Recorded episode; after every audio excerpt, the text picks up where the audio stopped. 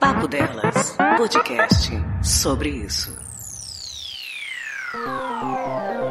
Olá, meus amigos, meus ouvintes incríveis do Papo Delas. Este sobre isso é da campanha de fevereiro, o Fevereiro Laranja. E você me pergunta, cafeína todo mês agora tem uma cor, uma campanha, nós vamos fazer isso sempre? Não é bem assim.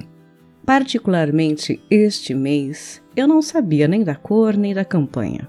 O Fevereiro Laranja é uma campanha de prevenção à leucemia e incentivo a doações de medula óssea.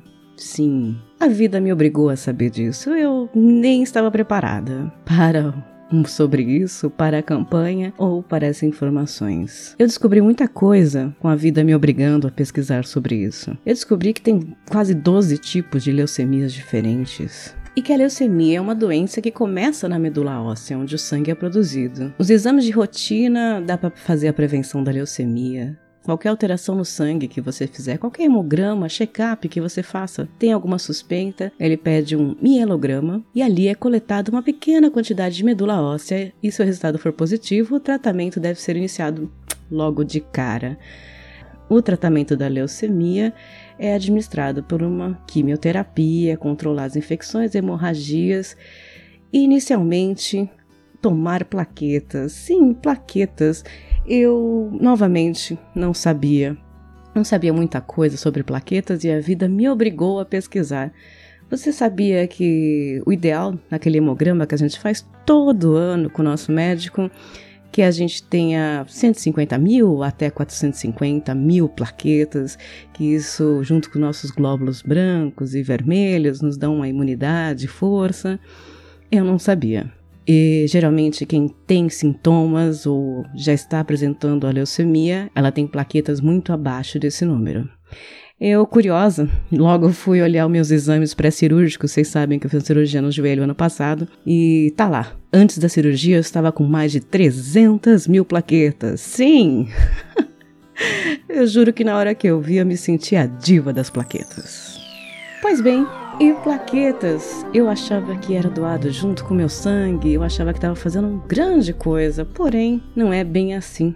A doação de plaquetas é feita de forma separada. Ela exige um pouquinho mais de trabalho, você tem que agendar no local, ter disponibilidade de um pouquinho mais de uma hora, num equipamento diferenciado e você deve ir bem alimentado, cumprir os requisitos mais ou menos iguais aos de doação de sangue, está em boa saúde, tem entre 18 a 50 anos, pesar mais de 50 quilos, não pode ter tido hepatite, diabetes, sífilis, AIDS, não pode ser usuário de drogas, né? nem está resfriada, nem grávida, nem amamentando.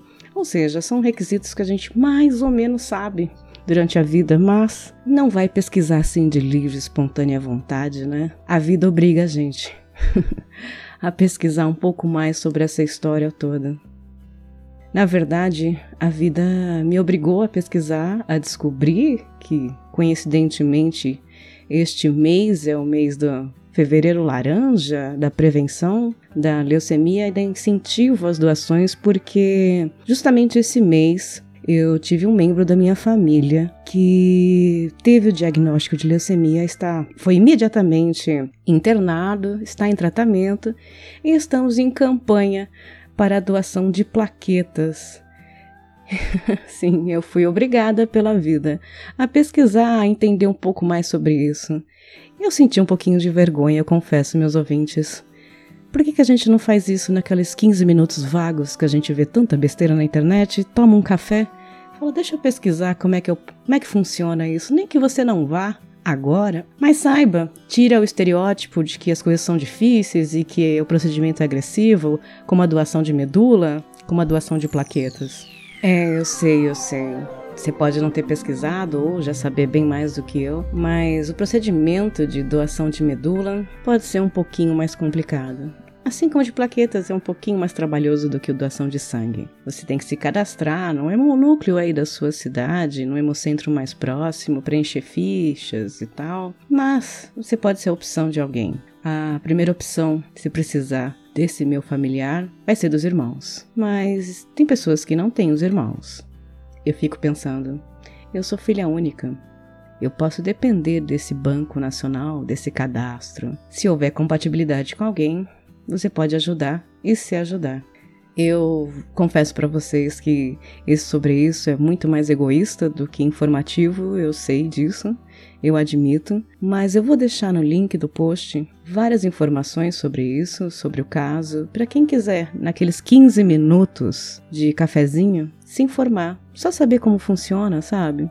Para quem sabe um dia de férias, de folga, ou disposto a passar num hemocentro, você já saber como funciona, já saber como é que faz. Eu espero que vocês realmente tenham essa informação e o podcast é um meio disso, né? Por livre e espontânea vontade.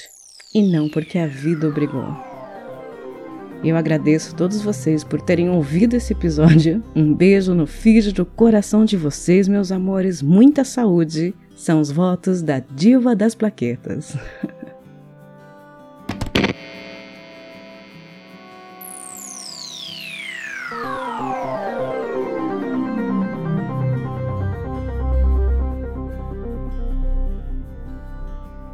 Papo Delas, podcast sobre isso.